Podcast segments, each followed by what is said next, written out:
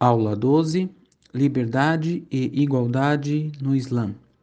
Assalamu alaikum, pessoal. Nesse áudio eu vou falar um pouquinho sobre a liberdade e a igualdade no Islã. Começando pela liberdade, muitas vezes ela é mal compreendida e não podemos confundir liberdade com libertinagem. Veja que ser livre é algo muito subjetivo. E quando algum limite é colocado, algumas pessoas acabam dizendo que sua liberdade está sendo restringida. Precisamos entender que o direito à liberdade é algo sagrado, desde que não viole a lei de Deus ou os direitos de outras pessoas. Ou seja, a pessoa ela pode fazer tudo o que ela quiser, desde que não seja algo proibido por Deus ou então que prejudique ou atinja direito de outra pessoa. Por exemplo, é, podemos comer todos os tipos de alimentos, todos, né? Porém, Deus proibiu o consumo de carne de porco. Logo, está tudo liberado, exceto o porco. Podemos comer frango, carne de boi, peixe, carneiro e o que for. Mas o porco não podemos comer, porque é algo que Deus proibiu. Se a pessoa comer é, de forma desejada, né, com, com vontade, ela vai cometer um pecado. Se ela comeu e não sabia que era um pecado, aí tudo bem, tá? Então perceba o seguinte: diante de tantos tipos de alimento, são poucos os que são proibidos. A gente tem inúmeros alimentos permitidos e poucos alimentos que são proibidos. Então Deus, ele deu muita liberdade de escolha, restringindo apenas alguns. E essa proibição acontece porque é algo que faz mal ao ser humano.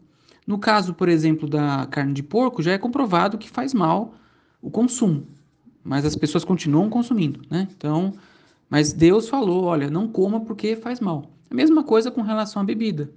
É algo proibido para a gente, nós não podemos beber.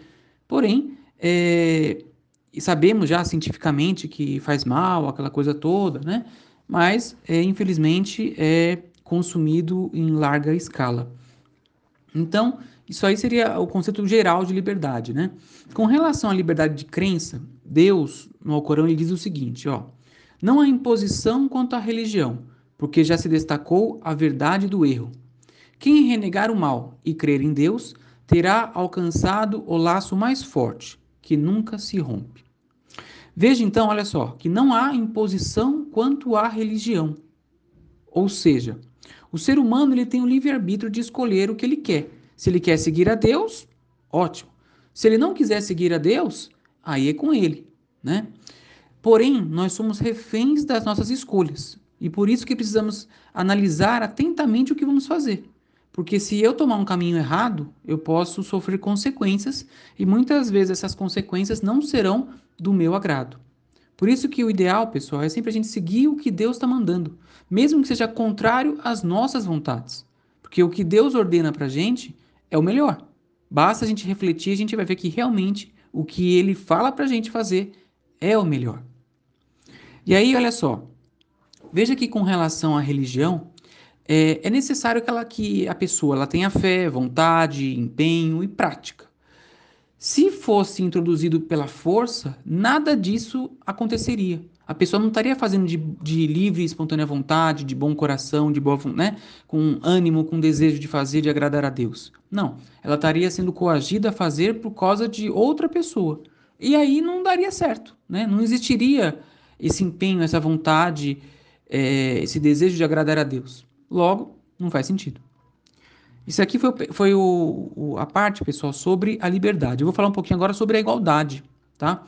É interessante também. Veja só que perante Deus, todos nós somos iguais, porém não somos necessariamente idênticos. Vamos ter alguns que são mais ricos, outros que são mais pobres, algumas pessoas que têm mais potencial do que outras. É... Então, assim, existem vários tipos de pessoas, né? As pessoas são diferentes. Entretanto, é, não existe um estatuto, de, um estatuto de superioridade de classes ou de raça sobre a outra. Ou seja, não é porque a pessoa ela é rica que ela é superior à pobre. E não é, por exemplo, porque a pessoa. É, vou dar um exemplo bem clássico aqui no Brasil.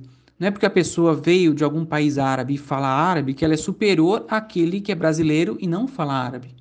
Isso aí é uma coisa que, infelizmente, a gente percebe isso nas mesquitas, né?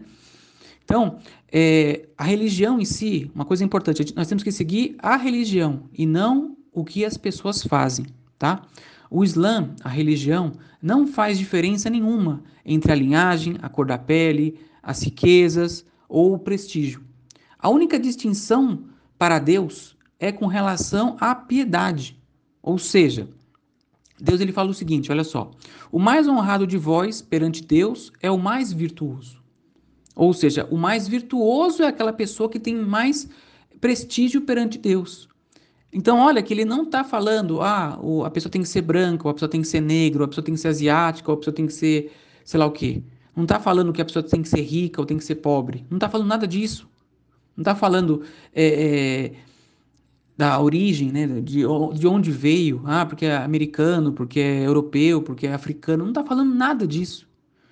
Deus ele só está olhando para aquela pessoa que é mais virtuosa. É isso que nós temos que colocar. É aquela pessoa que mais se esforça para agradar a Deus, para fazer boas ações. Não importa se a pessoa é rica e faz, é, é, não comete boas ações, não vai adiantar nada. Por exemplo, o, o faraó ele era rico, riquíssimo, porém tinha uma péssima conduta. Não adiantou nada a toda a riqueza que ele teve. Então, devemos ter em mente alguns aspectos, e essa parte é importante. Olha só. Primeiro aspecto: todos os homens são criados por um único e mesmo Deus, que é eterno. Tá? Então, nós somos criados por Deus. Todos os homens, homens e mulheres, eu quero dizer a raça humana, né, é, pertencem à raça humana e são descendentes de Adão e Eva. Então, Deus nos criou, criou primeiro Adão, depois Eva, e dali surgiram os descendentes e somos nós os descendentes dele. Deus ele é bondoso com as suas criaturas. Ele é maravilhoso, ele ajuda, facilita as, as criaturas, que somos nós. Ele é o Criador e nós somos as criaturas. Todos os homens nascem iguais no sentido de que ninguém traz nada consigo. Ou seja, todos nascem nus, sem nada. E também todos morrerão iguais, no sentido que também não levarão nada dessa vida. Então não adianta, por exemplo, a pessoa morrer rica, que ela não vai levar essa riqueza para o túmulo certo? Não vai adiantar nada. Da mesma forma, não adianta a pessoa ter nascido num berço de ouro e, e praticar ações incorretas. Não vai valer de nada. Veja que Deus ele vai julgar todos nós com base nas nossas ações. E é aí que eu quero chegar, pessoal. O importante para Deus é aquela pessoa que é virtuosa, aquela pessoa que tem boas ações, aquela pessoa, é, colocando bem no português claro, que faz caridade, é um bom marido, é uma boa esposa, é um bom pai, é uma boa mãe, é um bom filho, né? é um bom vizinho, ajuda as pessoas, se esforça em agradar a Deus, é aquela pessoa que acorda de madrugada para fazer as orações, que acorda cedo na oração do Fajr para fazer a oração, aquela pessoa que jejua, que se dedica a aprender a religião, que se esforça em fazer uma sociedade melhor. Isso aí seria uma pessoa virtuosa, uma pessoa que se dedica a, pela causa de Deus. São essas pessoas as mais honradas perante Deus. Salam aleikum, pessoal. Boa noite.